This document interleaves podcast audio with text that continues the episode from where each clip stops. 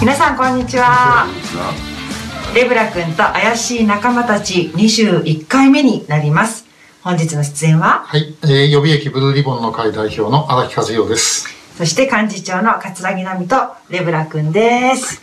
そしてそして本日の怪しいゲストは拉致問題のカメラマンといえばこの方稲川和夫さんです、はい。ようこそお越しくださいましよろしくおた願いします。いや、あの、稲川さんの話に移る前に今日みんなマスク姿なんですが、ちょっと、え実は荒木さんと私は色違いで同じ潮風マスクなんですよね。ちょっと解説していただいてよろしいですか？はい。代表えー特定失踪者問題調査会で、あの、作りましたあマスク。えーこの、お笠木さんのつけてる青いのと、私の白いのと、え2枚セットでケースが入って、これですよね。これ、はい抗菌ケースなんですよね。こはい。のケースを入れて、えー、間髪付き2000円ということで、あの、調査会のサイトで販売してますので、えーぜひご購入ください。はい。えーまあ今日は密をね、避けるはいということで、えーまあこういうふうにさせてもらいました。はい。そして、稲川さんがつけてらっしゃるのが、これです。はい。これはどういうマスクですか？川口で2月7日、2月7日に、なんか集会をやる予定でいたら、あ一一月あ1月か。はあ1月7日に集会をやる予定でいたんだそうですが、ええーその集会がこのコロナで流れてしまいましてですねなる、ほど。それでマスクは作っちゃったと。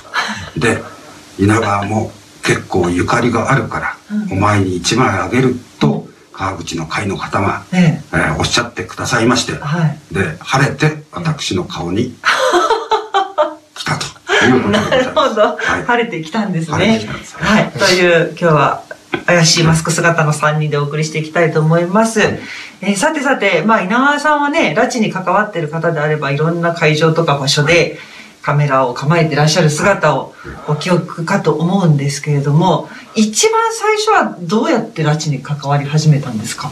あ、最初はええ、最初はこの人です。はい。荒木さんでしたか。覚えてます、うん代表。えーまあいつも言われてるもんで、私はもう忘れてたんですあ、けど。そうなんですか。じゃあ稲川さんから。はい。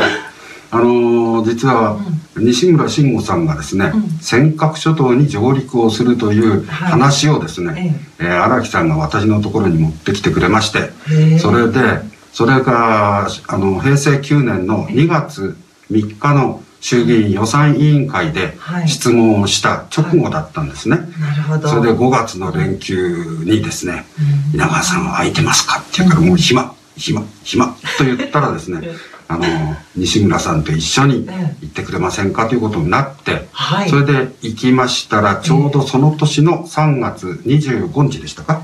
に、えー、特定、あ、違う違う違う違う、えー北朝鮮による家族連絡会というのがスタートをしていた。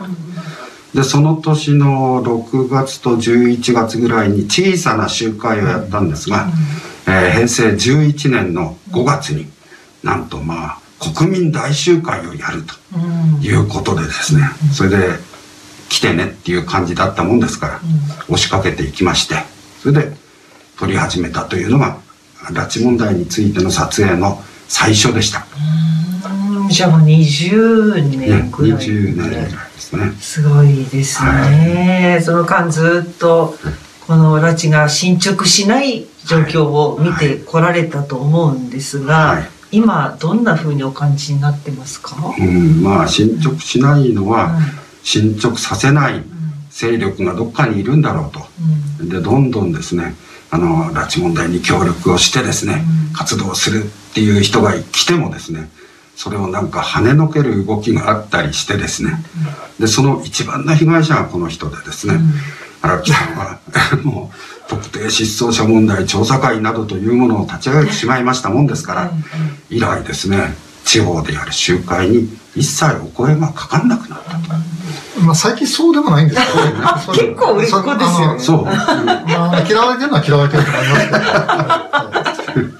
はい。うんというツッコミが入りましたが、私ここに来る前に、はい。え昨年12月はい。に関西の方で行われた北朝鮮人権映画祭のはい。映像を拝見してきたんですけど、はい。そこでもあの荒木さんのことに稲川さんは触れておられて。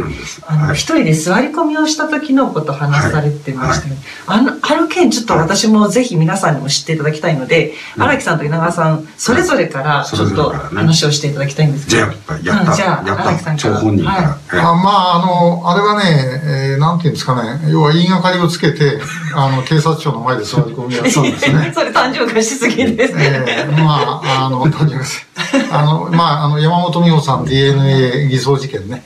ああいうのことで、まあ、警察が、あの、もう隠してばっかりいると、うん、えー、いうことでですね、えー、最初の理屈は何だったか忘れちゃいましたけども、まあ、ともかく言いがかりをつけて座り込みを3日ほど、えー、やりまして、で、えー、最後に帰るからねって言って、あの、薩長の、に 電話かけたら、あの時の担当者、なんだったっけな、あの、まあ、あの、汗だらだらにして 飛んできて、なんか面白かったですね。えー、あの、というとすごい単純化しちゃってるんですけど、はい、まあ、それを、あの、稲川さん取りに来てくれて、はい、でね、あの、YouTube にも上がってますけども、はい、はい、い。ろいろお世話になりました。はい、いえ、とんでもございません。はいまあなんかね座るんだってっていう話を聞いて、はい、本当かっつってですね、で疑いながら行ったんです。そうだったんですそしたらたった一人でポツンと座っててですね、うん、ああちょうどいいところ稲川さん来てくれたと、うん、今あの地下鉄のトイレにですね、うん、えー、行ってきたいんでその間座っててください一人でね、3分か5分かね、座ってたことがありましたね。なるほど。で、その話を人権映画祭のコメントの時に、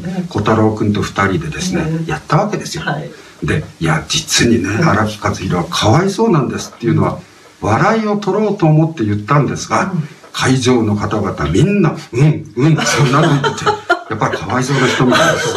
あ、そうだったんですね。あんまり同情してもらったことないんですよね。ですよね。なんかちょっとコントみたいなお二人になってますけど、あの、荒木さんにとって稲川さんっていうのは、どんな存在ですか、どんな存在？はい。えーと、そうですね。あの、まあ、いてもらうのが当然の存在みたいになってしまってるんでね。まあ、今はあの調査会のあの幹事もやっていただいているし、えー、もうともかく何かあれば稲川さんにお願いをするということでどんな無理でも聞いていただけるんで、えー、あの安心して、えー、お願いをしております。ああんまりそこのとこあのどんなお願いも聞いてくれるっていうとか後でカットしてて。そういうね、あの、複雑な編集はうちの会のしません、ね、稲川さんと違いましてね。いやでも私、あの、はいまあ、荒木さんとほどは長くないですけれども、稲川さんには予備役ブルーリボンの会としても大変お世話になっておりまして、シンポジウムとかね、シミュレーションとか撮影していただいて、でももう一つびっくりしたのは、